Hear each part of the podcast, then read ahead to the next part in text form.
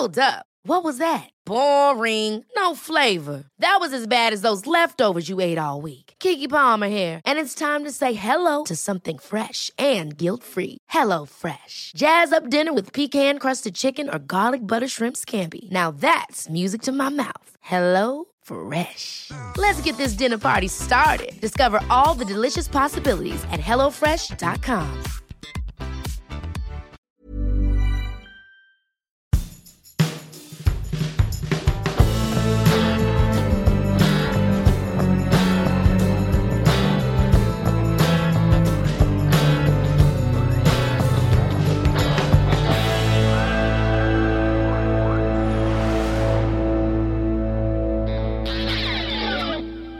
So, wir haben in der letzten Folge, also in der 1975er Folge gelernt, dass wir immer mit einem Ding anfangen müssen. Liebe Freunde, wir laden euch ein in ein Paralleluniversum. Der Sound einfach, der macht's. Ja, so klinge ich nur, wenn ich gesoffen habe. Ja, ich kann das einfach so. Ich brauche nicht saufen. Wobei, wer weiß Dafür das schon. beneide ich dich. Dafür beneide ich dich. Na geht doch. Also, herzlich willkommen in einem Parallelen. Oh, oh, oh, Herzlich, Sind wir jetzt schon auf Sendung? ja, mal gucken. Scheiße.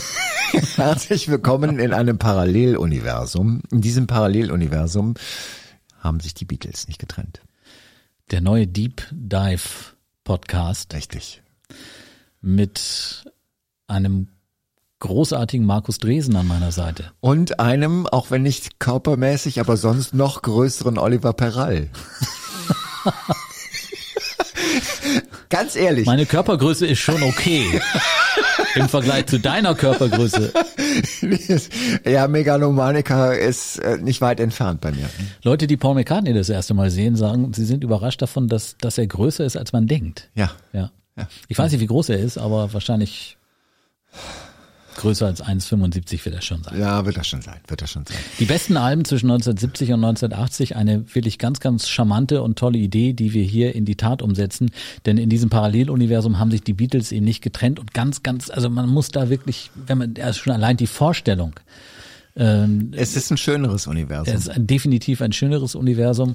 Zehn Jahre mehr Beatles. Und das bringt uns eben tolle Alben und wir haben schon sensationelle Alben jetzt zusammengestellt. Sechs Stück haben wir Ja, schon zusammengestellt.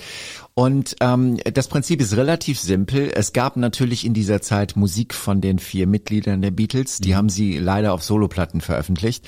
In unserem Paralleluniversum gab es halt immer diesen Viererrat, der gesagt hat, okay, die Songs hast du, davon dürfen die auf unser Album, weil Beatles Album ist dann schon nochmal eine Nummer besser als ein Soloalbum von den Vieren jeweils, oder? Definitiv, ja, keine Frage. Und diese Titel sind halt teilweise echte Perlen, die man so ein bisschen, die aus dem Fokus verschwunden sind und die man überhaupt nicht so auf dem Zettel hatte. Und äh, da ist der ein oder andere Aha-Moment durchaus mit dabei. Definitiv gegeben. Wir haben ein kleines Problem in diesem Podcast. Ähm, Das Problem heißt Oliver Perral, der nämlich ein John Lennon-Fan ist. Ein riesen John Lennon-Fan bitte an der Stelle. So viel Zeit muss sein. Und du bist ein großer Paul McCartney-Fan. Das ist auch das Spannungsverhältnis dieses Podcasts. Und äh, er freut sich halt hämisch, weil wir sind im Jahr 1976.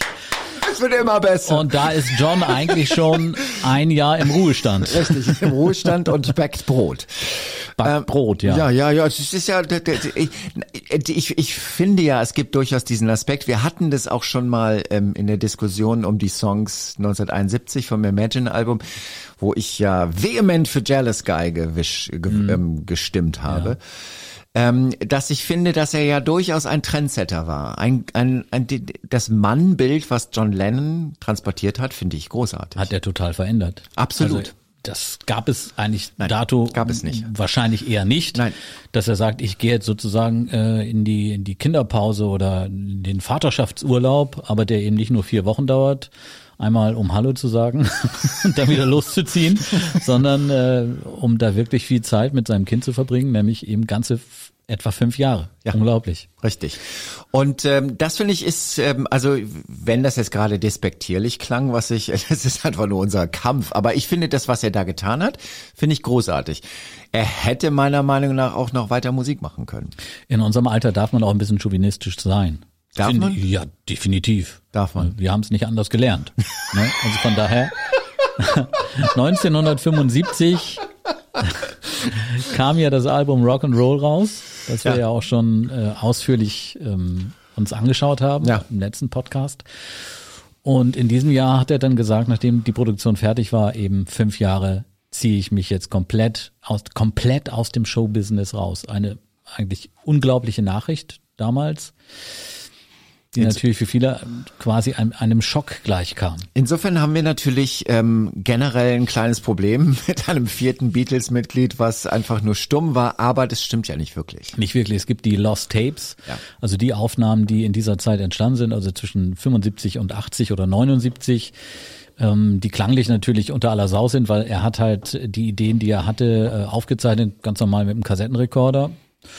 Aber da waren ein paar schöne Sachen mit dabei. Da hören wir uns gleich das ein oder andere Beispiel an. Natürlich. Denn wir haben vorher noch ein Best-of-Album aus 76, nämlich Shaved Fish. That's true. yes. Und mit Shaved Fish kommt dann auch eine Nummer auf uns zu, die, ähm, ich muss ganz ehrlich sagen, es ist furchtbar, dass wir die verpasst haben. Also, wir haben Instant Karma vergessen, wir haben es nicht vergessen. Wir haben es nicht vergessen, das war die erste Folge unseres Podcasts und die Konkurrenz war damals für das erste. Beatles-Album in diesem Paralleluniversum so groß, dass er einfach hinten rumgefallen ist. Ja. Also, ne? Instant Karma ist eine ziemlich interessante Geschichte, wenn man sich das anguckt. Wenn ich mich recht entsinne, sind es drei Wochen von Schreiben bis rauskommen. Produktion. Geil. Pff, super Das geil. ist sehr wirtschaftlich. Das ist nicht nur sehr wirtschaftlich, sondern echt auch revolutionär. Und ähm, weil das eine gute Nummer ist, hören wir sie einfach mal. Kurz mal reinhören.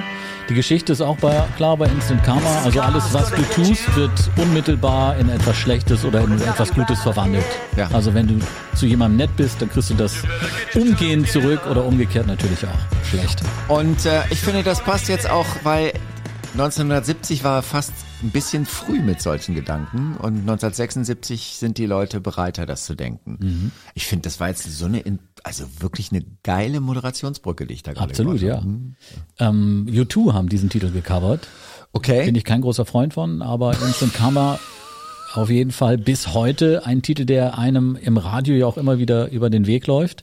Völlig zu Recht. Und irgendwann ist dieser Titel, ich, ich habe es dunkel in Erinnerung, glaube ich, auch für eine Levi's-Werbung, auf jeden Fall für irgendeine Werbung genutzt worden und ist dadurch dann auch nochmal sozusagen äh, an die Öffentlichkeit geschwappt.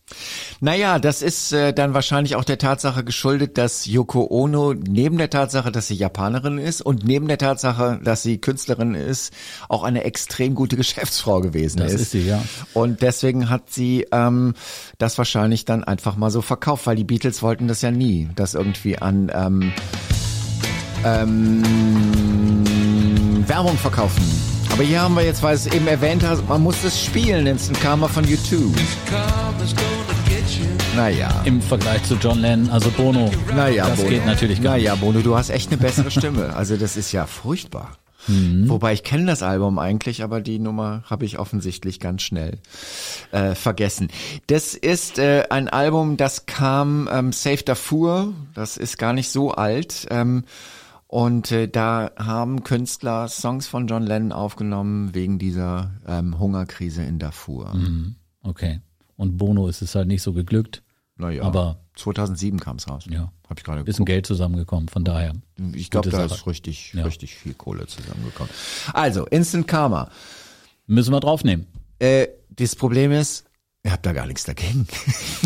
Du wirst immer mehr zum John Lennon-Fan. Das freut mich. Wirklich, ehrlich. doch, Doch, das, ist, nicht so. wahr. Das doch, ist doch. überhaupt nicht wahr. Das ist überhaupt Man nicht wahr. merkt es förmlich. Nein, nein, nein, nein, nein, nein. Das ist hier gar nicht wahr. Erzähl weiter, komm. Das ist dein Part. Jetzt mach. Also von den Lost Tapes habe ich schon erzählt. Ja.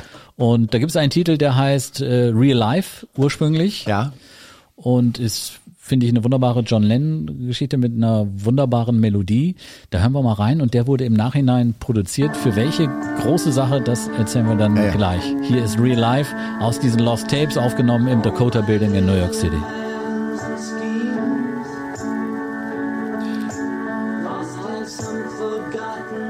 Ganz ehrlich, wenn ich sowas höre, es ist zwar John Lennon, aber mir kommen wirklich die Tränen in die Augen, weil ich irgendwie denke, was für eine Scheißverschwendung.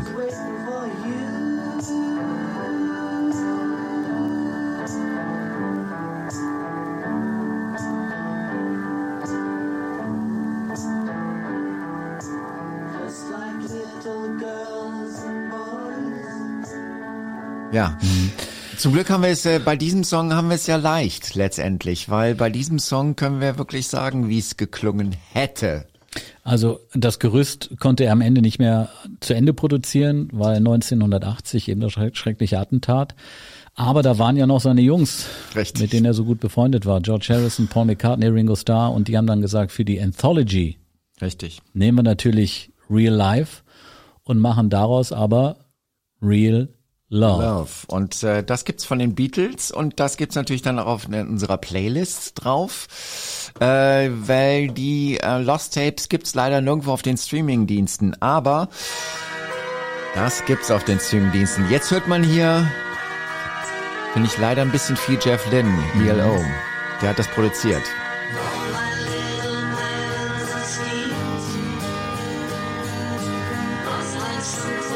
Ist halt für mich eine echte Beatles-Nummer. Ne? Absolut.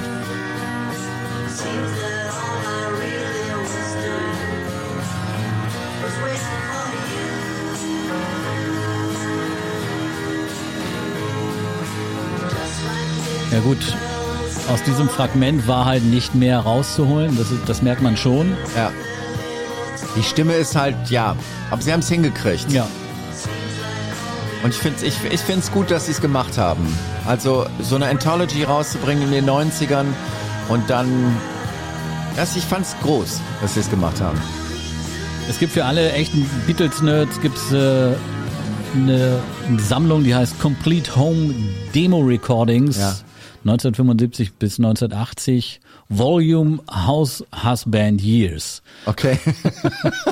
Also da ist im Grunde genommen alles drauf. und das kriegt man wo? Das kriegt man im Netz, kann man gucken. Das ist natürlich ähm, keine offizielle Veröffentlichung, aber wenn man das eingibt äh, im Netz, bekommt man da interessante Ergebnisse.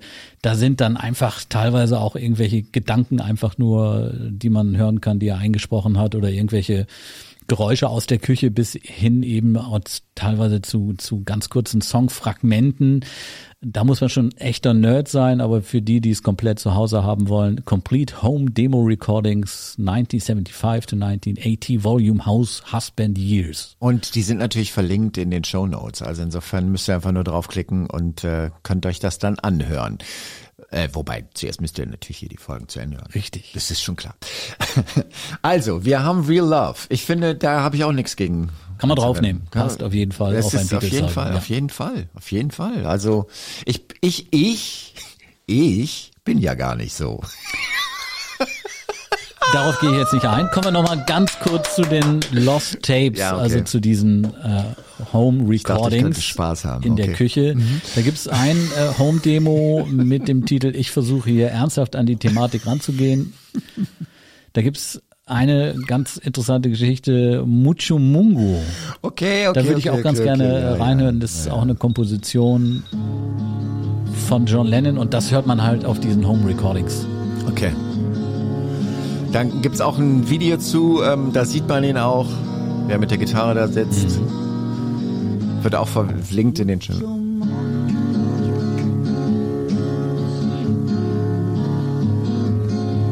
Also, jetzt kriege ich wieder Tränen in die Augen, weil ich mir vorstelle, das ist, das ist ja von der Idee her nett. Hätte er das ins Studio gebracht. Zusammen mit Paul und mit George. Paul und ja. Hey, Hätte daraus richtig was werden können. hätte richtig was werden können. Mucho Mungo, süßes Ding, süßestes kleines Ding, das ich jemals sah. Muss ein süßer Traum gewesen sein, der dich hierher gebracht hat, der dich über den Kummer und die Tränen hinweg zu mir brachte. Der Text ist gar nicht so schlecht. Ja, nee, das ist ja auch, ist ja auch völlig in Ordnung. Aber weißt du so, wenn ich mir vorstelle, genau das wäre passiert, dann denke ich wieder, was für eine Verschwendung. Also erstens mal, dass sie sich überhaupt getrennt haben, die Idioten. Ja. Und zweitens mal, dass es John Lennon nicht mehr gibt, also dass es auch noch nicht mal mehr die Möglichkeit gibt. Aber dafür haben wir dieses Paralleluniversum. Richtig. Okay, Mucho Mungo, aber würde ich jetzt mal so sagen, ist eine gute Nummer, ist auch ähm, so, aber- historisch äh, in Ordnung, aber Können wir so nicht auf dem Beatles-Album nehmen. Nee. Man Erinnere mich übrigens ein bisschen an italienischen Chanson der 20er Jahre, Mucho Mungo. Richtig, Oder? aber aber das ist das wäre jetzt da wäre jetzt McCartney gekommen Ja. und hätte gesagt, okay, jetzt machen wir den Rhythmus, jetzt machen wir das und das und dann wäre die Nummer on top gewesen. Wäre durch die Decke gegangen. Ach, schade. Mucho Mungo. Also, so, Instant Karma Real Love. zwei Nummern von John Lennon. Mehr kriegen wir aus diesem Jahr nicht raus. Wir können es drehen und wenden, wie wir wollen. Wir gucken mal, was wir sonst noch so angeboten haben. Ich weiß nämlich, dieses Jahr ist stark. Nein, aber, aber wir, wir machen es jetzt mal anders. Wir machen jetzt dieses Jahr, jetzt gehen wir zuerst mal zu George Harrison. Das ist eine meiner absoluten Lieblings-Harrison-Platten, die 1976 rausgekommen ist.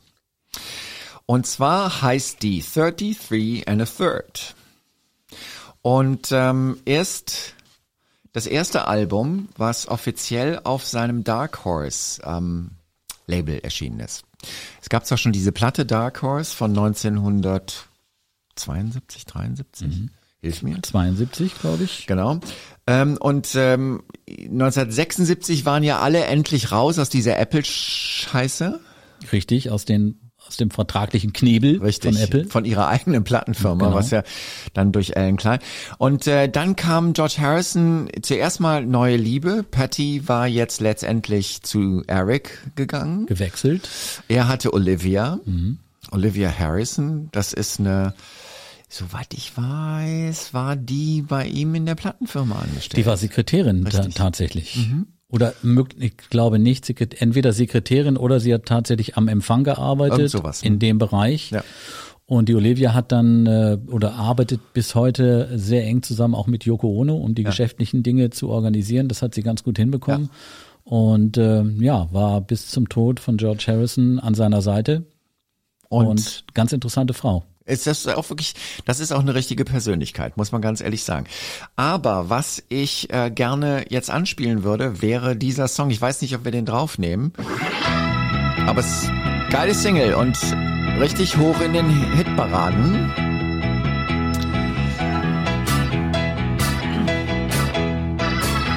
Die Nummer heißt This Song. Ah, ja. Hat ähm, My Sweet Lord ist der ist das Thema des Songs.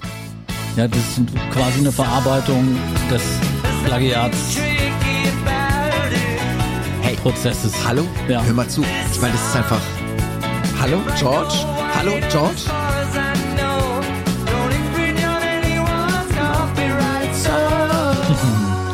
Geil. Also, großes Kino. Tolle musikalische sozusagen Verarbeitung dessen, was er da in Sachen äh, My Sweet Lord mit durchmachen musste vom Gericht. Das war ja ein, ein relativ langer Prozess. Der ging nicht in ein, zwei Tagen über die Bühne, sondern hat wahrscheinlich sehr, sehr viel Energie gekostet. Es gibt, ähm, ich darf den Hinweis mal geben, es gibt eine Folge zu My Sweet Lord Genau. bei den Musiklegenden. Da wird es auch so ein bisschen besprochen. Was das wirklich ekelhafte ist, Mhm. ist derjenige, der dieses, ähm, ähm, diesen äh, Rechtsstreit mit George Harrison angefangen hat, ist niemand anderes als Alan Klein. Das Arschloch. Dein spezieller Freund. Das, ja, und es ist aber so. Er ist mit seiner Appco, hat er die Rechte dieser, ähm, äh, dieses Songs, ähm, He's So Fine, von den Shir Shirelles hießen die, ähm, hat er gekauft und hat dann George Harrison angeklagt. Ja. Weil er, also vermutlicherweise sauer war, dass die Beatles sich getrennt haben und er das Geld nicht verdient hat, was er verdienen Was wollte. er eigentlich schon verdient hatte. Ja, richtig. Insgeheim. Insgeheim. Insgeheim. Und ein ekelhafter Typ. John Lennon war ja anderer Meinung, das sieht man auch sehr schön in dem Film Ja. Get Back, über den wir auch noch ausführlicher sprechen werden, wo er sich total begeistert äußert über Alan Klein. Ja, da lag er halt nicht Wirklich unbedingt falsch. richtig, ja. Und es ist, äh, es gibt ein, das muss ich auch, ich werde das verlinken. Es gibt ein Video von John, ähm, wo er zugibt, dass Paul McCartney recht hatte. Und das Interessante ist, er tut es genauso. Es gibt doch diesen großen Streit. John Lennon hat ähm, dieses Zitat von John Lennon, die Beatles wären größer als Jesus, mhm. was zu Plattenverkäufen geführt hat, bla bla bla. Irgendwann hat Brian Epstein ihn überredet und hat gesagt, du musst in der Pressekonferenz sagen, dass das nicht richtig du war. Du musst es relativieren. Richtig. Und John sitzt da und kriegt kaum die Lippen auseinander und sagt, hat man falsch verstanden. Exakt der gleiche Ton ist in dem Interview, wo er sagt, yeah, Paul McCartney was right. Wird auch verlinkt, dieses Video, weil es ist einfach, es ist eine wirklich, sehr, sehr schöne Geschichte. Das ist einfach äh, sehr lustig. Letztendlich, äh, ja, Paul McCartney hat ja einfach, ähm, die, die, aber ich glaube, dass das äh, die der Beweggrund von Paul McCartney war gar nicht so sehr die Einschätzung, mhm. dass äh, Alan Klein der ähm, der Schlechtere war, sondern er wollte einfach seinen Schwiegervater Lee Eastman durchkriegen als mhm. äh, Manager und war sauer, dass seine Kumpels das nicht wollten.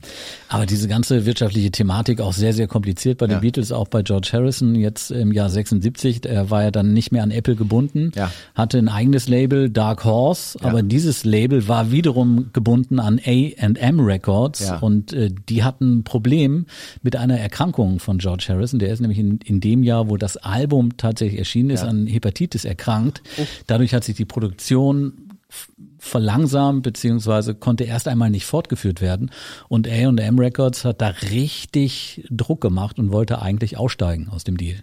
Das ist ja, sie haben es, sie haben es irgendwie nicht leicht gehabt. Ja, das muss man ganz ehrlich sagen. Je mehr Geld im Spiel ist, desto mehr Leute gibt es, die da einen Teil von abhaben wollen und umso komplizierter wird es am Ende. Jetzt kommt der Song, den ich gerne vorstellen würde ja. von diesem Album, der mich oder der beziehungsweise diese Idee für diesen Podcast hier weil über diesen Song steht in der Kritik bei allmusic.com, der wäre gut genug gewesen für ein Beatles-Album. Ah ja, und da sind wir bei unserem Podcast. Richtig, Crackerbox Palace vom 76er Album 33 and a Third. Ein großartiger Song. I was so young when I was born.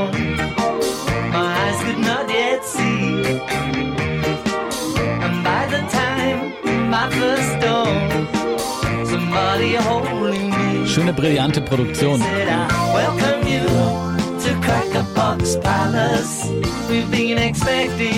Großartige Nummer. Ganz großartige Nummer.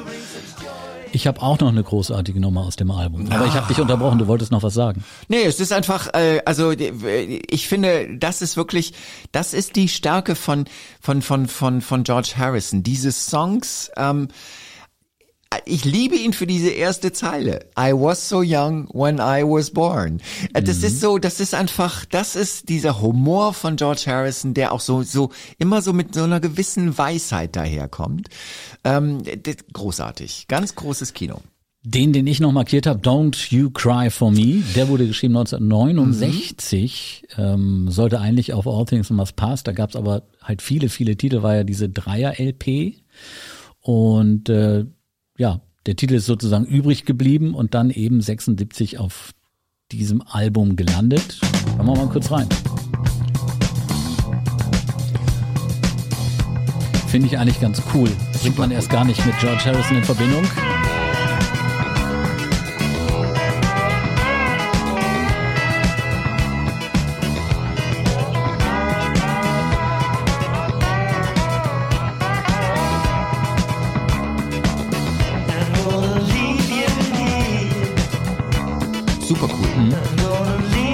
Bassline.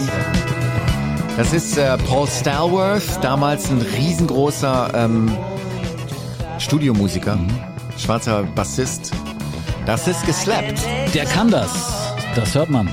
76, geslappt. Auf einem Beatles-Album. Hallo? Cool. Sehr cool.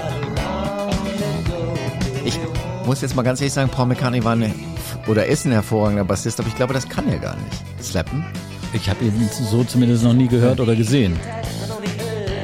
Und wieder, eigentlich was wir schon in dem, in dem letzten Podcast hatten, der Mann ist sehr modern. Absolut. Das Moderner als seine genau. Kumpels. Dieses Album finde ich ist, ähm, also das ist auch für mich echtes, das, das, das äh, George Harrison Highlight, definitiv. Also das 76er Album von George Harrison, 33 and a Third. Wer das noch nicht gehört hat, der hat Unbedingt Fehler tun. gemacht. Endgültig emanzipiert von den Beatles. Absolut. Es gibt so ein paar Nummern da drauf. Also er hat hier, ähm, ich will es mindestens mal, ähm, diese Cole-Porter-Nummer, True Love. Ähm, True Love ist äh, eine Single-Auskopplung gewesen damals. richtig. Da ist, sie war auch sehr erfolgreich, aber da finde ich, da kommt wieder diese Nummer, wo er dann so ein bisschen weinerlich wird.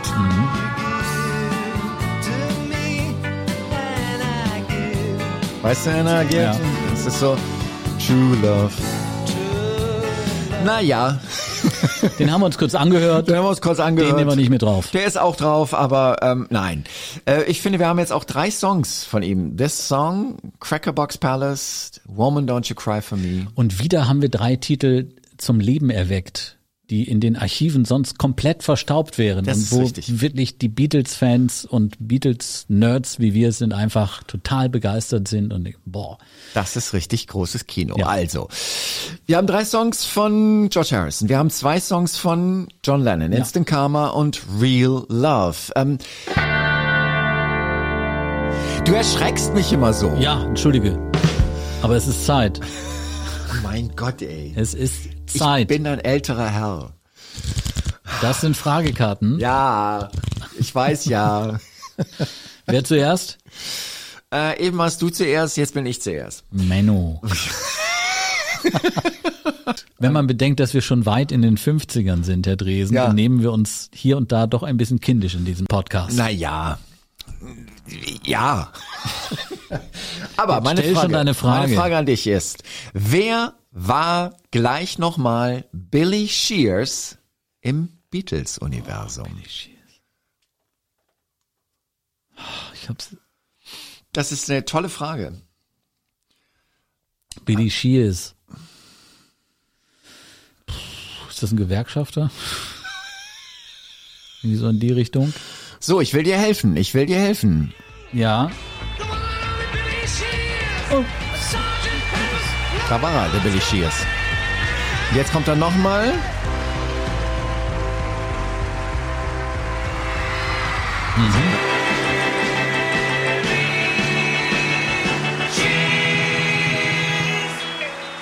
I don't know. Löse es auf. Das ist das Pseudonym für den, der da singt. Ehrlich? Ja, für Ringo. Cool. Das ist der Billy Shears. Jetzt wissen wir es endlich. Das wusste ich nicht. Aber ich schäme mich nicht dafür, weil die Frage ist gar nicht so leicht. Nein, finde ich auch nicht. Ja. Jetzt kommt meine Frage. Welcher Beatle spielte 1971 in dem zynischen Italo-Western Blind Man der Vollstrecker die legendäre Textzeile Ich will meine 50 Weiber mit? Also wer spielte da mit? Ringo Starr. Und das ist richtig, meine sehr verehrten Damen und Herren. Volle Punktzahl Wir haben zwei Fragen. der Woche. Wir haben zwei Markus Fragen zu, zu, zu, zu, für, für Ringo Starr. Es ist ja ein Zufall, ich sage es dir. Ich will meine 50 Weiber. Ich will meine 50 Weiber. Hab ich eigentlich schon gesagt, wir befinden uns in einem Paralleluniversum. Nein, Okay. aber jetzt. So, wir haben John, wir haben George. Wen gibt's da noch? Hm? Ringo?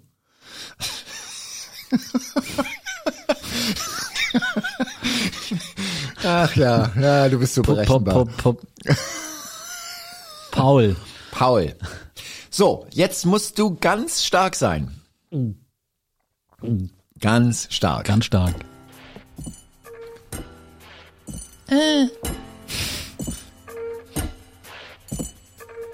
Ich weiß übrigens nicht, was das ist. Weißt du, was das ist? Dieses Geräusch? Ja.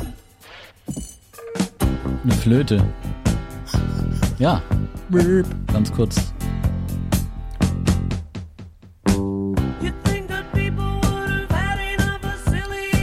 Ja, guck mich nicht so an. Nummer eins. Natürlich. Überall. Warum? Ich weiß es nicht. Frag mich Warum? das bis heute. Nummer eins in den USA. Übrigens aber nicht in Großbritannien. Da, glaube ich, hat's äh, nur für Platz zwei gereicht. So, Edge, jetzt kommst du. Ja. Das habe ich nämlich extra vorher recherchiert, um dir gleich von Anfang an zu zeigen, wo die Grenzen sind. wie viel Nummer 1 Hits hatte John Lennon nochmal? Ach, wie schön.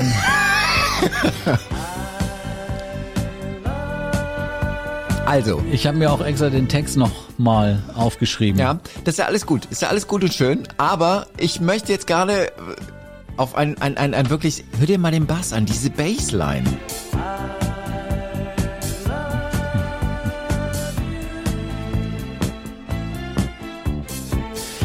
Man könnte meinen, die Menschen, normal, man könnte meinen, die Menschen hätten langsam genug von albernen Liebesliedern, aber ich schaue mich um und sehe, dass dies nicht so ist. Manche Menschen mögen die Welt mit albernen Liebesliedern erfüllen und was ist falsch daran? Das möchte ich wissen, denn hier fange ich wieder damit Na an. also, und was ist an dem Text so falsch? Und jetzt hören wir uns mal einfach an. Hier gibt's ja gerade so einen, so einen, so einen YouTube-Typen.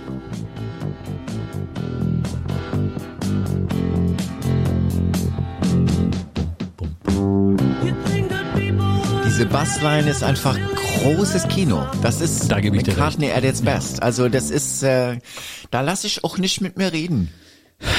Eine Feel-Good-Nummer vom Allerfeinsten, eine typische Paul McCartney-Nummer.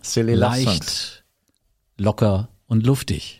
Von dem Album Wings at a Speed of Auf Sound 1976. 1976. 1976 waren sie, muss man ganz ehrlich sagen, die größte Band, die es Mhm. überhaupt gibt, weil sie gerade da durch Amerika getourt sind.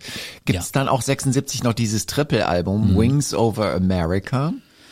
Und Wings at the Speed of Sound natürlich Platz eins auch in den USA, ganz klar. Äh, mal ganz ehrlich, ich habe diese Diskussion noch immer bei den ähm, Hörern und Hörerinnen von 100 Mal Musiklegenden, wo sich dann manche immer so mit äh, geschürzten Lippchen und ähm, äh, stiffer upper lip darüber beschweren. Das ist so Mainstream.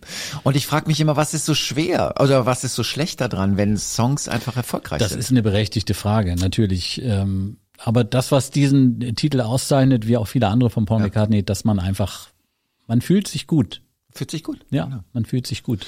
Und musikalisch Ja. ist er einfach, ich meine, dieser Anfang war damals schon was Neues. So dieses gesampelte. Also das war schon gut. Und hier die Nummer, ich meine, hallo? Jetzt. Let him in, let him, let him in. Mit einem ganz lauten Winken an seinen Freund. Er singt nämlich von Brother John. Da, Ja, richtig. das ist John Lennon. Ganz einfach. Obwohl spiegelt auch so ein bisschen die Verwandtschaftsverhältnisse wieder von äh, Paul McCartney, der irgendwie 35 bis 40 Verwandte hatte. Da gibt's auch eine Geschichte, wie er mal ein Richtig. Musical besucht hat und damit 37 Verwandten aufgeschlagen ist. Und für die ist dies, diese Nummer auch. Genau, mit Sister, Ja. was weiß ich. Lass die alle rein. Ja. Ich fand es immer, als ich das das erste Mal gehört habe, also erstens mal mag ich, wie versatil er mit seiner Stimme ist, weil diese Stimme hat nichts mit an anderen Stimmen zu tun, die er sonst nutzt. Und das ist sehr cool, weil dieser Bass bleibt ja immer auf dem gleichen Ton. Cool. Sehr cool. Sind wir aber einer Meinung, oder? Wir sind einer Meinung, ich wippe hier auch mit. Man kommt gut drauf. Das ist ja auch das, die, dies Taffe, was man oft bei John Lennon hat und dies tiefgründige, das, äh, ja, das ist halt bei, bei Paul McCartney nicht unbedingt der Fall. Es ist halt oftmals etwas, Also, ich möchte es nur mal, etwas, etwas leichter, aber das, das Ich- ich- macht es ja auch aus. Ich möchte es nur mal ganz laut sagen. Ihr merkt schon, was der Peral da gerade macht. So hintenrum durch die Tür, so ver- versucht er irgendwie so die Nummer. Ja, ich finde den ja eigentlich auch ganz gut, aber er ist einfach eine hohle Nuss. Das hat er gerade Bei gesagt. solchen Nummern stelle ich mir immer vor, wie wär's, wenn er äh, John Lennon diese Nummer vorgespielt hätte. Hey John, ich habe da mal die Idee, ich spiel's ja mal vor. Was dann am Ende bei rausgekommen wäre, das, das ist doch die berühmte Das, Frage. das ist richtig. In dieses Paralleluniversum müssen wir erst vordringen, dass wir diese Songs dann hören. Aber das, wir sind auf dem Weg dahin. Im- Hatten wir eigentlich schon gesagt, wir sind in einem Paralleluniversum. Ja, mein Guter. Hatten wir schon gesagt, stimmt, ich habe es vergessen, ja. Also okay. 76 kam dann die, die USA-Tour. Ja. Und danach spielte Paul übrigens drei Jahre nicht mehr live. Das war sozusagen richtiger, richtiger Cut. Ja. Sie haben ähm, Sie haben äh, letztendlich haben sie angefangen mit dieser 1971er Tour.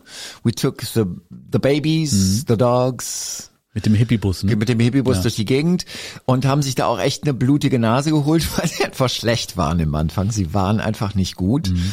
Und sie haben geübt, geübt, geübt und sie wurden immer besser. Und ich finde, das ist die beste Version der Wings Mhm. mit Joe English an den Drums und mit ähm, Jimmy McCulloch an, der Gitarre. Mhm. an der Gitarre und dann Danny Lane und Linda und Paul. Coole Band, muss man schon sagen. Also die waren auch richtig tight live. Es gibt diesen Film, Rockshow heißt er, Mhm. ähm, den werde ich auch, ich schreibe das mal gerade mit, Rockshow verlinken, äh, also in den Show Notes. Ist sehenswert, äh, Paul McCartney. Ich muss ganz ehrlich zugeben, ich fand es damals so cool, dass der diese Frisur hatte, mit hinten ganz lang. Fukuhila meinst du? Ah, voll den Fokuhila. Fokuhila. Aber ich fand's cool. Ich, also das kann ich so nicht bestätigen. Ich fand's cool. ich weiß, dass ich, ich hatte es äh, Wings Over America, ich hatte das Triple-Album. Ich habe es mir auch richtig neu gekauft 1976 und da gab's halt dann so ein so ein großes ähm, Poster von der ganzen Band und dieser Fokuhila, ich fand's großartig. Ich finde Klamotten und Outfit technisch hat Paul McCartney sich ein bisschen gehen lassen. Wenn du dir den Film Get Back anschaust, ähm, Paul McCartney super gestylt, ja, Ja, da ja, hat man ja. gemerkt, da, da, da, da, da stand eine Überlegung dahinter. Was ziehe ich an? Wie will ich nach außen hin wirken? Ja, lange Haare, Vollbart oder nicht, Anzug, Weste, das war immer alles auf den Punkt. Paul McCartney sah immer wirklich super modisch aus. Das ist sogar meiner Frau aufgefallen. Die ist überhaupt kein Beatles-Fan, auch Ja. gar kein Musikfan. Wir haben ein bisschen zusammen äh, die, die Doku geguckt. Und ihr ist das gleich sehr positiv aufgefallen. Dass, dass er so stylisch war. Das- und das hat er verloren in den 80ern. Er ist rumgelaufen wie ein Lump, ehrlich. Ja. Wie ein Lump. Aber auf, auf, auf dieser Tour, da hatten, da hatten sie auch alle so relativ ähnliche Klamotten, da war so richtig Ging das. Stage Design. Aber wenn wir schon über die, ähm, über die Doku von den Beatles Get Back sprechen und Kleidung, ganz ehrlich, John Lennon, in den ersten sechs Tagen hat er immer das gleiche T-Shirt, immer die gleiche Hose und besonders auch keine gewaschenen Haare. Die werden von Tag zu Tag fettiger. Fettiger. Das, ist mir aber auch aufgefallen. Ja. Also das ist so, wo man sich fragt, hey John, John? Aber die Klamotten waren auch cool, muss waren man sagen. cool. Aber sie waren dann natürlich irgendwann, Irgendwann, man- man- am fünften, sechsten Tag Ich finde ganz ehrlich, ich hatte zwischendurch das Gefühl, als würde ich was riechen. es war echt äh, ganz heftig. Ja. In Nummer eins in den USA, haben wir glaube ich schon gesagt. Und äh, ganz interessant, in diesem Jahr 1977 machte Sir Paul McCartney, wie man ihn heute nennen darf, einen Umsatz von drei Millionen Pfund. Für die damalige Zeit eine irrsinnige, eine irrsige, irrsinnige Nummer, wirklich. Ja. Eine irrsinnige Summe. Und darauf war John Lennon übrigens mega neidisch. Weil John Lennon war sehr, sagen wir mal, profitorientiert. Das sieht man übrigens auch in dem Film Ja. Get Back, wo er sich mit George Harrison dar- darüber unterhält, was Alan Klein alles leisten kann. Und er guckt halt auch ganz neidisch auf die Rolling Stones. Und sagt, da müssen wir auch hin, weil die machen da mit dem Cover noch das und dann kommt noch ein Buch und dann kommt noch und ja, und da war er tierisch neidisch drauf, was, was Paul McCartney da an, an Geldern eingefahren hat. Und äh, das muss man ja, also auch wenn man kein Paul McCartney-Fan ist, muss man ihm einfach geben. Er hat's geschafft, aus der größten Band rauszugehen Mhm. und eine neue Band zu machen und die eigentlich, also von den Verkaufszahlen auf jeden Fall genauso groß. Ja, Wahnsinn. Das ist Das wirklich hätte man irre. nie vermutet. Und diese Tour, die dann letztendlich ähm, dokumentiert wurde Mhm. in diesem Album Wings Over America, ist ähm, die, erfolgreichste damals in den Mhm. 70ern gewesen. Ganz interessant, im Rahmen der, der USA-Tournee hat äh, Paul McCartney seinen guten alten Freund namens John Lennon besucht im Dakota Building in New York City und abends haben sie Saturday Night Live, die berühmte Comedy-Show, geschaut. Ja. Ganz entspannt. Und der Produzent der Show, Lorne Michael heißt der, hat äh, sozusagen live im Fernsehen, die Beatles, war natürlich bekannt, dass Paul McCartney in der Stadt ist, Ja. ähm, hat er die Beatles aufgefordert, endlich wieder zusammenzukommen. Reunion, ja. Und er hat auch gleich erklärt zur Frage, was das kosten würde, Ja. hat er gesagt, äh, laut Tarif könnten drei Songs von den Beatles, die live gespielt würden, mit 3000 Dollar honoriert werden. Das wäre der Haustarif. Der Scheck sei schon ausgestellt, hat er gesagt. Ähm, wie er das Honorar aufteilt, ist eure Sache. Wenn ihr Ringo weniger geben wollt, es liegt ganz bei euch. Einfach großartig. Ich stelle mir vor, die beiden sitzen vor dem Fernseher und sehen diese, diese Ansage, ich glaube, die haben sich weggeschmissen. Vor allem der Hinweis, dass sie für 3000 Dollar hier spielen können.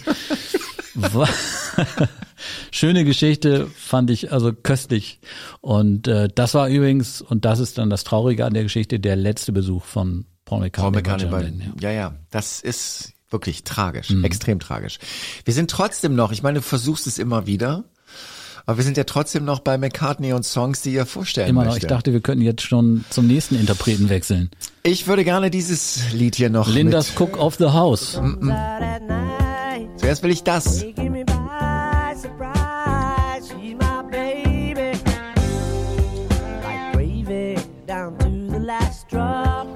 Wer singt da? Paul. Unglaublich. Es ist, finde ich eben auch. Hätte ich nicht erkannt, muss ich zugeben. Jetzt, wo du es gesagt hast, ja, ja aber, sonst. aber großartige Nummer, finde ich.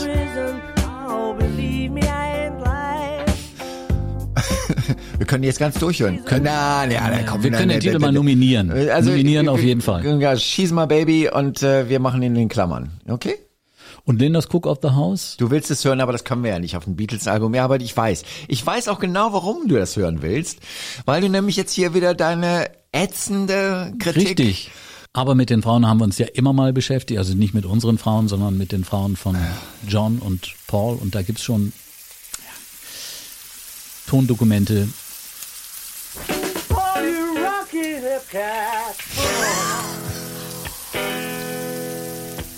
Da wird gekocht.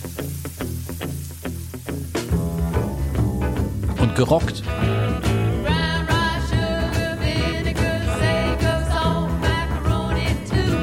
Linda. Du weißt schon, wenn du jetzt irgendwas Böses über Linda sagst, darf man ja nicht. Dann sag ich einfach nur deine Adresse und es geht ab bei oh, dir. Dann geht's aber richtig los. Sie hatte ihren Platz in der Band, mhm. aber das hatte sie natürlich auch ihrem Mann zu verdanken. Natürlich. Ja. Sie ist nicht die größte Sängerin, wobei die Harmonien, die sie zusammen mit Danny gesungen hat, die sind schon groß. Okay. Okay, aber es gibt noch ein, es gibt noch einen Song. Es gibt wirklich noch einen Song, den ich dann gerne auch nochmal nominieren würde. Mhm. Und zwar ist das Beware My Love. Mhm. Und da müssen wir jetzt leider ein bisschen Staying Power haben. Weil der fängt langsam an. Weil Paul McCartney hat das gerne gemacht. Wir erinnern uns an Band on the Run, da gibt's auch diesen Vorteil, es gibt eigentlich drei Teile. Bei Beware My Love gibt's das auch. Und die Nummer geht richtig ab nachher. Hey, I'm Ryan Reynolds. At Mint Mobile, we like to do the opposite of what Big Wireless does. They charge you a lot we charge you a little. So naturally, when they announced they'd be raising their prices due to inflation, we decided to deflate our prices due to not hating you. That's right. We're cutting the price of Mint Unlimited from $30 a month to just $15 a month. Give it a try at mintmobile.com slash switch. $45 upfront for three months plus taxes and fees. Promo for new customers for limited time. Unlimited more than 40 gigabytes per month. Slows. Full terms at mintmobile.com. Ever catch yourself eating the same flavorless dinner three days in a row? Dreaming of something better? Well, HelloFresh is your guilt-free dream come true, baby. It's me, Kiki Palmer. Let's wake up those taste buds with hot, juicy pecan-crusted chicken or garlic butter shrimp scampi. Mm. Hello Fresh. Stop dreaming of all the delicious possibilities and dig in at HelloFresh.com. Let's get this dinner party started.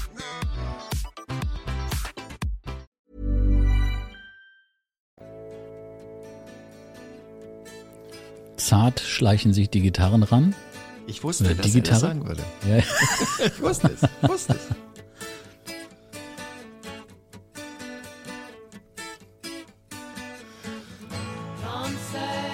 Ich meine, die hatten damals auch noch wirklich Zeit. Wir sind bei 044 und der Song ist noch nicht mal losgegangen.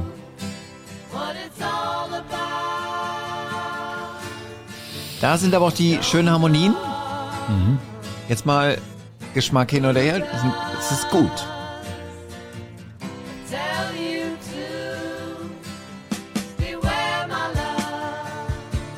Also bei den Beatles stelle ich mir auf jeden Fall George im Background als Background Vocal vor. Das habe ich durchaus vor Augen. Also es passt schon auf ein Beatles Album, ne? Oder? Finde ich auch.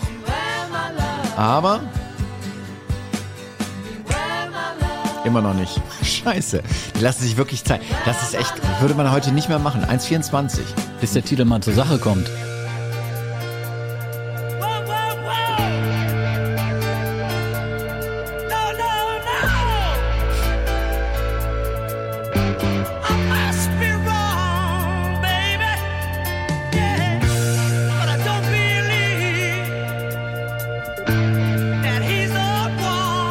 Eine großartige Nummer.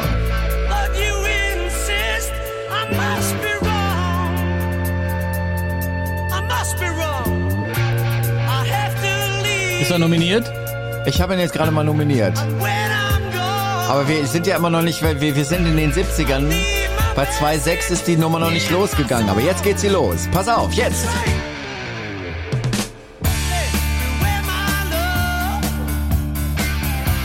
Das gefällt mir. Kann man machen. Ja, kann man machen. Ja, kann man machen. Ich habe dich gerade nicht verstanden. Was hast du gesagt? Ich Die kann Musik das so Rolling laut. Stones zitieren. Das ist ein Musikmagazin. Das schrieb, das Album ist ein Desaster und den fröhlichen Enthusiasmus besorgniserregend, mit dem Paul McCartney im Album banalen Bedeutung zuspricht.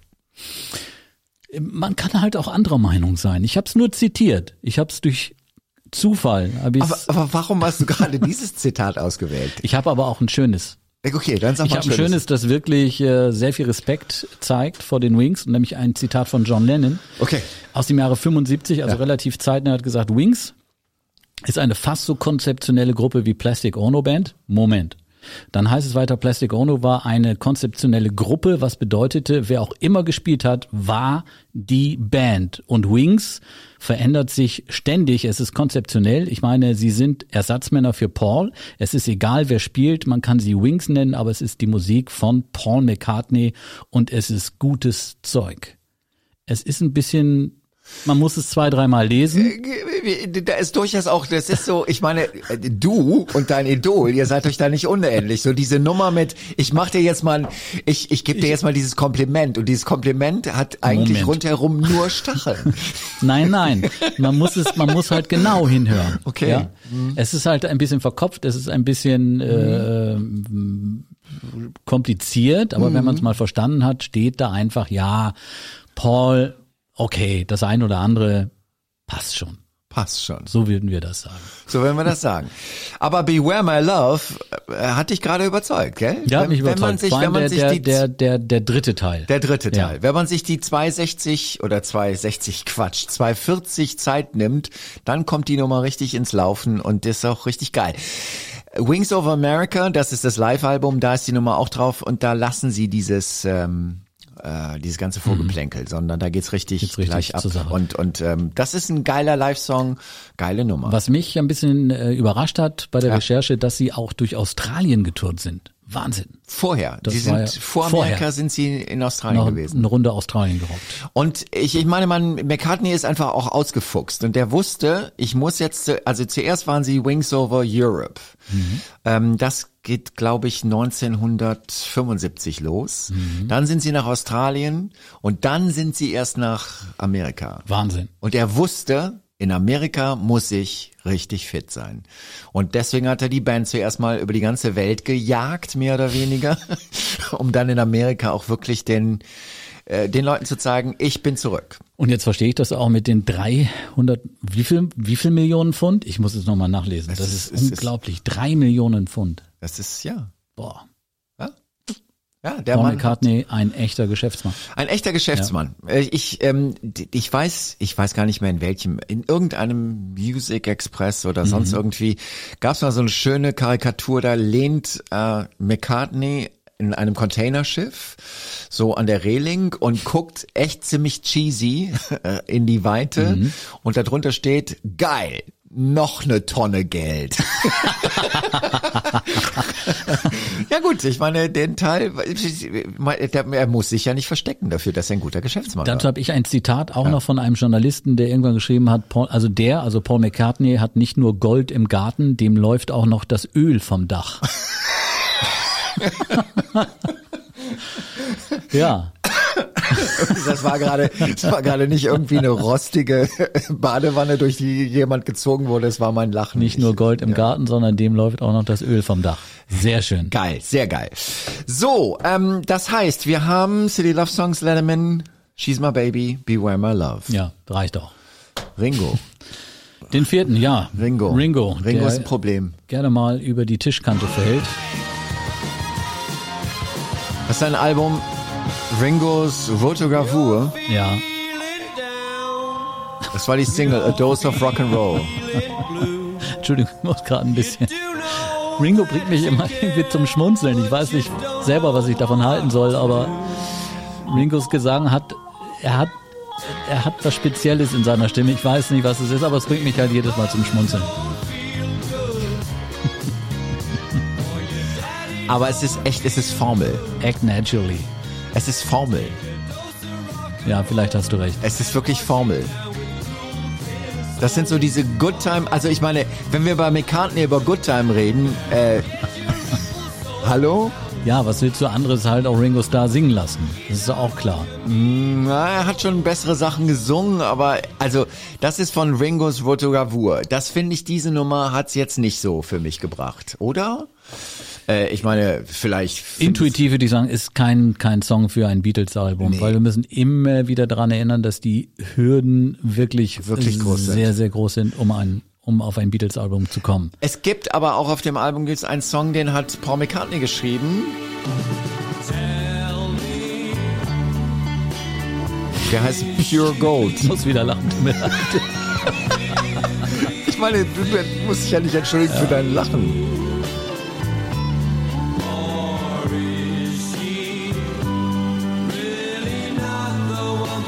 Im Grunde genommen ist das ein Album einer Superband, wenn man sich das überlegt, wer Ja. daran alles beteiligt war. Nicht nur McCartney, sondern auch John Lennon, George Harrison, Eric- Clapton. Außerdem mit dabei Klaus Vormann, Jim Peter Keltner. Frampton, ja. Jim Keltner an den Auch. Drums, ja, die Peter, Drumlegende. Peter Frampton. ja. Und trotzdem war am Ende dieses Album in der Gesamtabrechnung ein mega Flop. Ein Mega-Flop. Total. Ähm, und es gibt aber auch noch eine John Lennon-Nummer da drauf. Genau. Und äh, die heißt Cooking. In the Kitchen of Love. Richtig. Haben wir es wieder mit dem Kochen. Diesmal singt nur nicht Linda, sondern coole Gitarre.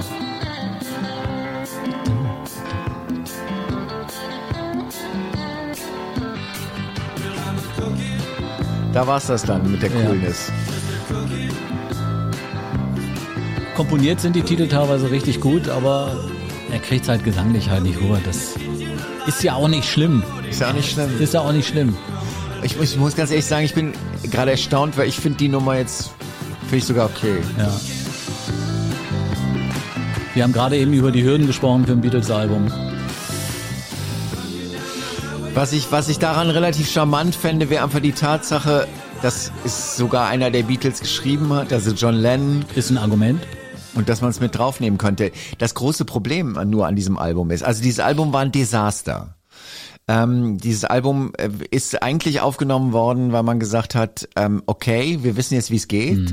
Diesmal hat man einfach nur den Produzenten ausgetauscht. Vorher war es Richard Perry, ähm, relativ bekannter ähm, Producer aus Amerika. Und jetzt war es Arif Marden, ist auch so eine Producer-Legende aus Amerika.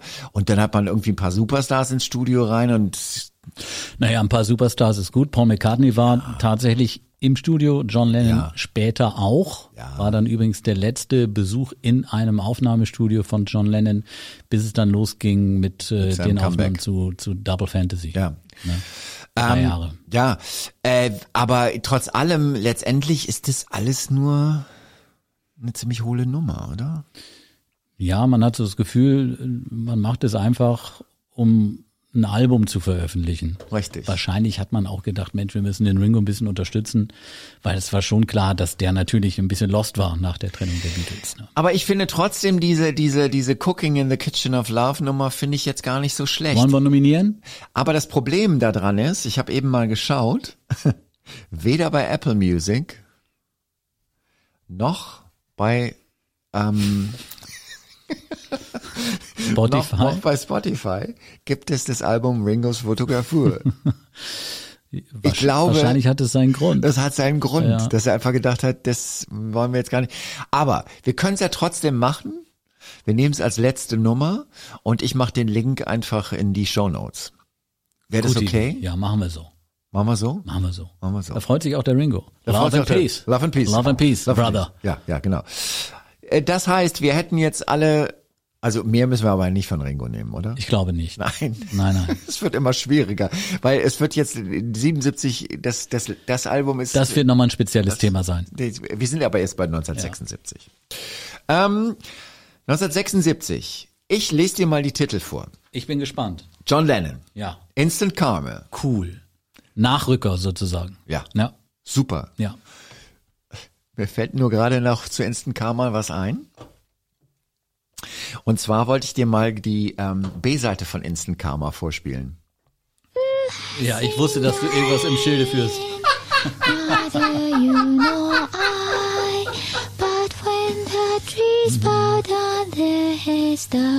Who has seen the wind?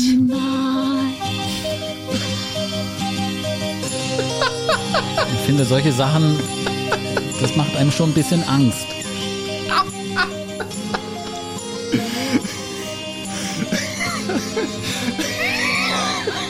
Das könnte auch aus einem Horrorfilm sein.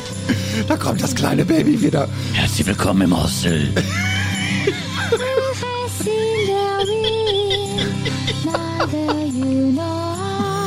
Genau. Joko, für sowas gibt's Medikamente. Da gibt's, das, kriegt man weg. Man kriegt sowas weg.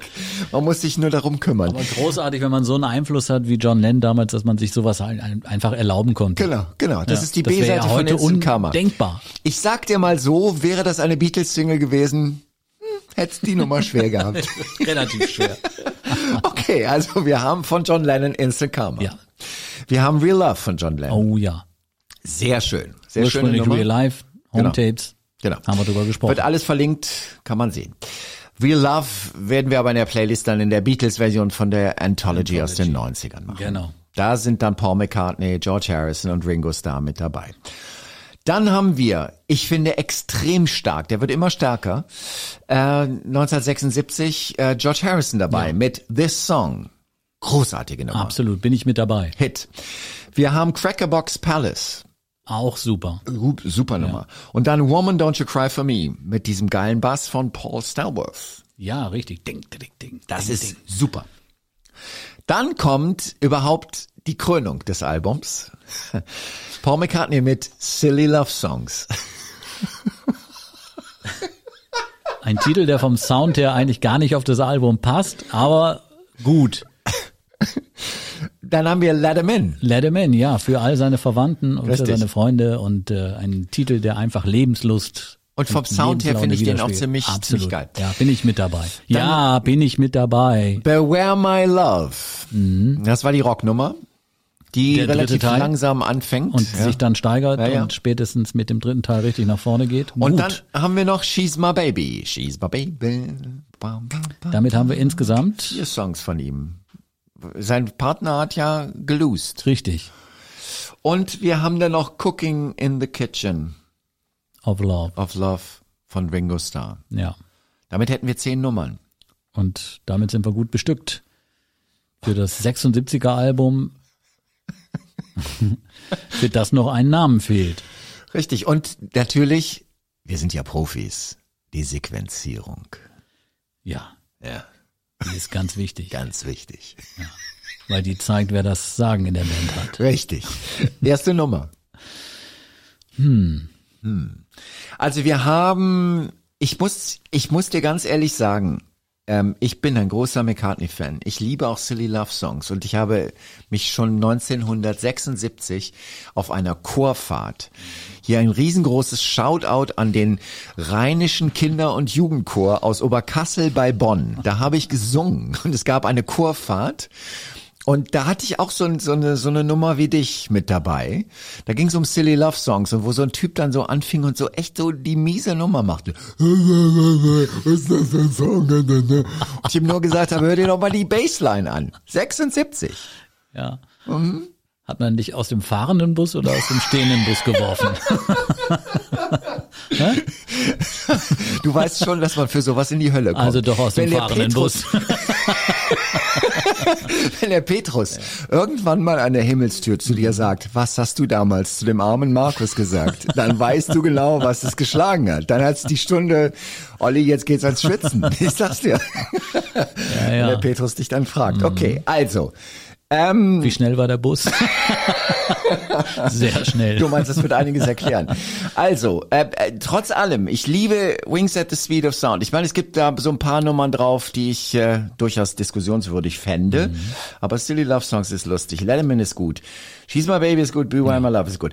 Aber die Nummer von oder die Nummern von George Harrison sind besser. Das ist eine gewagte Aussage. Ich find's wirklich.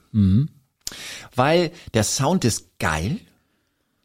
Also der ist wirklich Ich glaube, also das war, was auf dem letzten Album ja, Ja. schon klar war, dass äh, George da für mehr Innovation steht. Richtig, in der, in der Entwicklung auch.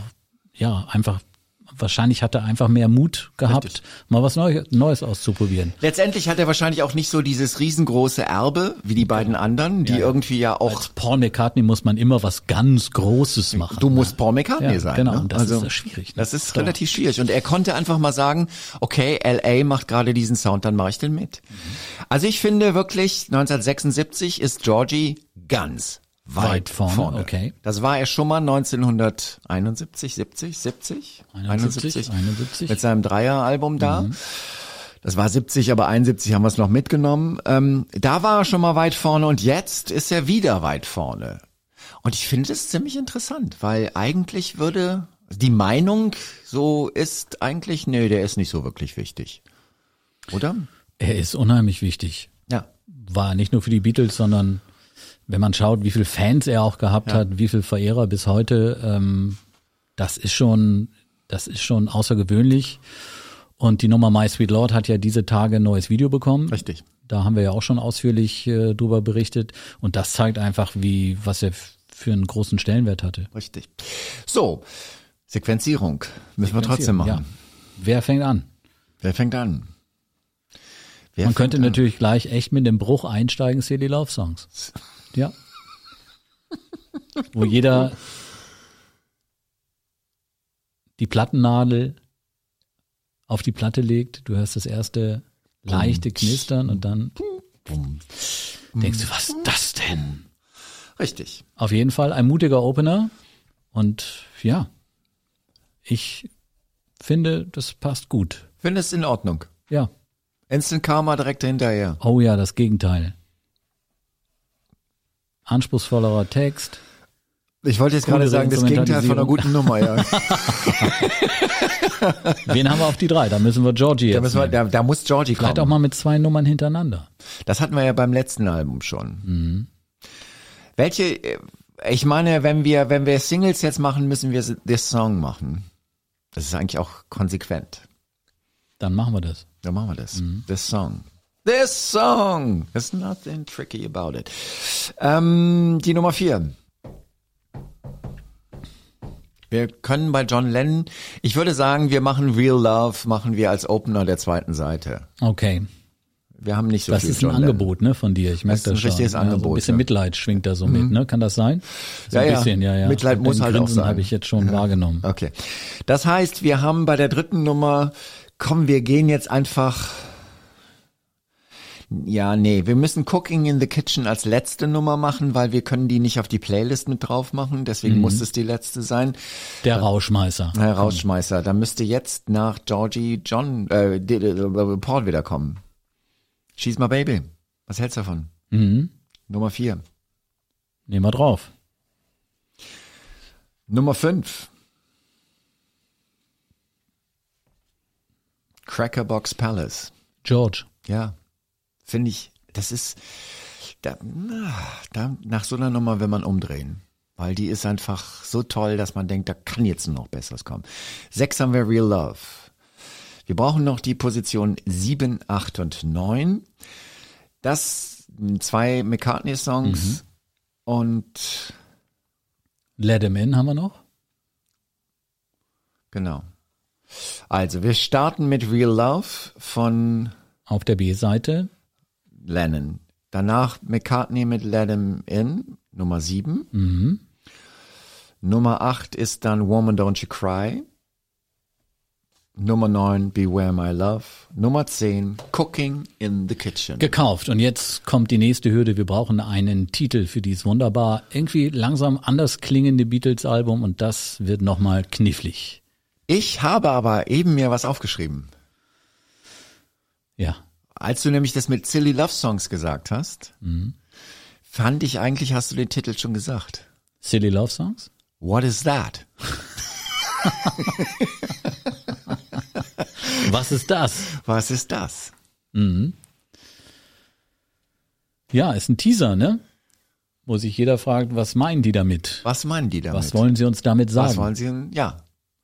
Es geht sehr viel um, man könnte es natürlich auch so sagen, es geht schon eine Menge um Love, Real Love, Woman Don't You Cry For Me, Silly Love Songs, She's My Baby, Beware My Love, Cooking in the Kitchen of Love. Könnte man auch den, quasi den Beatles-Titel Love, gab's ja wirklich ein Beatles-Album. Aber ich finde dieses What is that eigentlich charmant. Vielleicht einfach nur What? What? What? Mit Fragezeichen. Ja. Finde ich geil. What? Sieht gut aus. Gekauft. Gekauft. Machen wir. Machen wir so. Also das 1976er Album mit dem Namen What hat die Songs, Silly Love Songs als Nummer eins. Instant Karma. Yes. Bitte stell es dir vor, es ist so geil. This Song von George Harris. Ja. She's My Baby, Paul McCartney. Crackerbox Palace. Georgia Boy. Die zweite Seite geht los mit Real Love. Ursprünglich Real Life. John Lennon. Demo-Tape aus der Küche. Let 'em In, Nummer 7, ist die zweite Nummer Paul auf der McCartney. zweiten Seite. Dann kommt Woman, Don't You Cry For Me von George Harrison. Großartige Nummer, Mhm. Ja. großartige Nummer. Beware My Love von den Wings, beziehungsweise von Paul McCartney. Mhm. Und 10 Cooking in the Kitchen of Love. Yes. Wir haben das leider Cooking in the Kitchen of Love nicht auf Spotify, nicht auf Apple Music. Das heißt, wir können nur das ähm, am Video verlinken Ja. von YouTube. Ja, genau. Und ähm, müssen uns entschuldigen, aber aus äh, gutem Grunde scheint Ringo gedacht haben, zu, gedacht zu haben, na ja, das versuchen wir mal zu vergessen. Genau. Die Spuren verwischen nennt man das. Am Tatort. Das Schlimme ist, ich hatte dieses Album. Ja. Irgendwie hattest du, glaube ich, alle Alben. Ja, ich weiß auch nicht. Okay, 1976, das Album What? Der Rolling Stone schreibt was? Äh, gewöhnungsbedürftig, aber immer noch Beatles. Wenn Sie schreiben gewöhnungsbedürftig, steckt da schon eine gewisse Kritik drin, aber immer noch Beatles bedeutet, pass auf, Es sind die Beatles. wir stehen noch hinter euch, Ja. aber wir beobachten Wir- euch. wir- Und zwar ganz genau. Ich sehe so Jack Nicholson vor mir, wie er so die zwei Finger in die Augen zeigt. So. Und dann das Gegenüber. Ich weiß, ja. wo du wohnst. Genau, ich weiß, wo du wohnst. Wir gucken euch genau zu, Jungs. Aber es ist in Ordnung. Ich finde, es ist ein, es ist ein extrem modernes Album. Und das ist es nur deswegen, weil George Harrison echt den Sound nach vorne bringt. Der bringt da einen neuen Sound mit rein. Ja. Was ich auch sehr interessant finde, ist, dass Paul McCartney eigentlich in dieser ganzen Geschichte seit der Mitte der 70er der Rocker ist. Der macht die Rocksongs. Gut, ich weiß, du willst jetzt Silly Love Songs sagen, aber Und, Beware und My Let Him In und Listen to What the Man Said. das haben wir nicht draufgenommen. Achso, das haben Auf wir ja. Aber Wunsch wir haben wir- gesprochen. Ja. Ich wollte es nur mal gesagt haben. Ich dachte, es wäre vielleicht mal eine Möglichkeit, dass du auch was Nettes über Paul McCartney sagen könntest, aber ist schon in Vielleicht bei der nächsten Folge. Wir müssen Ist mal gucken, was da noch kommt. Ist schon in Ordnung. Ich greife, ich, ich, ich grabe irgendwelche B-Seiten von Joko aus. Also, ihr da draußen, ihr merkt eine Menge Spaß hier in unserem Beatles-Podcast, die besten Alben von 1970 bis 1980. Wir hatten das Jahr 1976, wir freuen uns auf das Jahr 1977. Yeah, yeah, yeah.